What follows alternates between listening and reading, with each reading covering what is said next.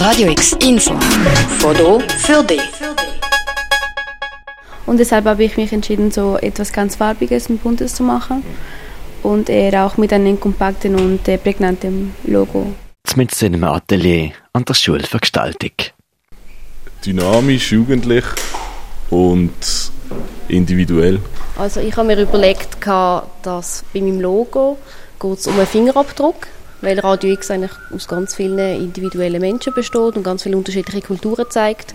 Und darum soll der Fingerabdruck eigentlich die Individualität symbolisieren. Die Paula, der Nils und Linda reden mit uns hier gerade über ihre Abschlussarbeit. Sie alle stehen am Ende von ihrer Berufslehre als Grafikerinnen und Grafiker mit einem eidgenössischen Fähigkeitszeugnis. Und, das freut uns natürlich besonders, Sujet von ihren Abschlussarbeiten hat Radio X geheißen. Nach einem ganzen Semester Vorarbeit hängen jetzt Konzeptposter an der Wand. Zu sehen morgen Nachmittag. Also einerseits ist es schon stressig gewesen, wenn man so könnte sagen, weil wir haben halt sehr viele Umsetzungen in dieser kurzen Zeit müssen machen. Aber andererseits aus dem Betrieb sind wir uns auch andere Zeiten gewöhnt und müssen dann zum Teil in viel kürzerer Zeit noch etwas umsetzen. Zeitenweise lang und gegen den Schluss sehr stressig. Die Vorgabe ist nicht ganz ohne gewesen. Jeder Schüler im Kurs hat für einen Betrieb, im diesjährigen Fall also Radio X, ein Konzept müssen entwickeln mit schlüssiger Bildspruch.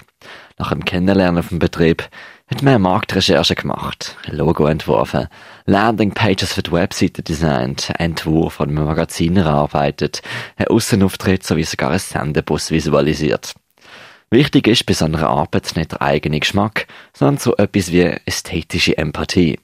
So ist das Endergebnis ganz verschieden. Mal zweifarbig halten, pink und schwarz. Ein Logo zeichnet meinen Fingerabdruck. Oder ein Strahl von Farben wie Musikwellen.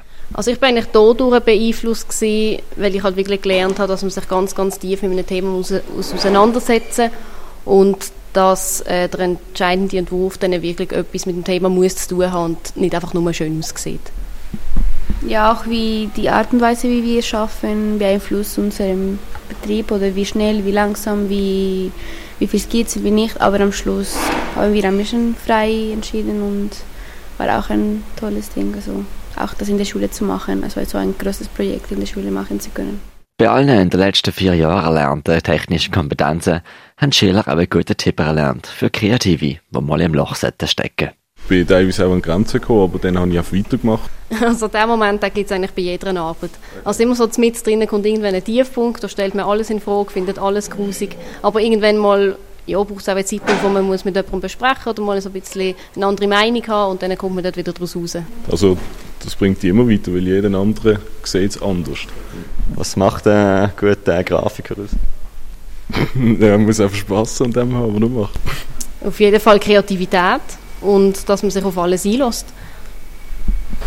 Ja, Kreativität und frei und keine, keine Grenzen setzen, sondern auch immer experimentieren und auch nicht auch die Trends schauen, was wie die Gesellschaft und die alles andere um, rund um uns äh, sich entwickelt und immer sich anpassen. Es ist das Ende von einer vierjährigen berufsbegleitenden Ausbildung. In einem Anstellungsverhältnis sind sie jeweils für anderthalb Tage in der Woche an die Schule für Gestaltung gekommen, um das Grafikhandwerk näher kennenzulernen.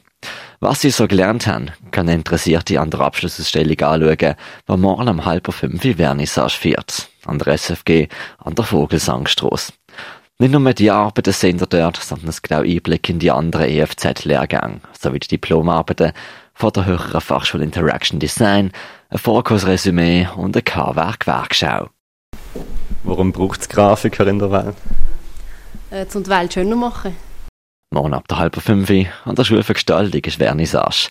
Wie Radio X in einem alternativen Universum aussehen könnt, sehen ihr dort. Zu sehen sind die Arbeiten dann noch bis am nächsten Donnerstag. Für Radio X, der Mirka Kempf. Radio X, mehr Kontrast.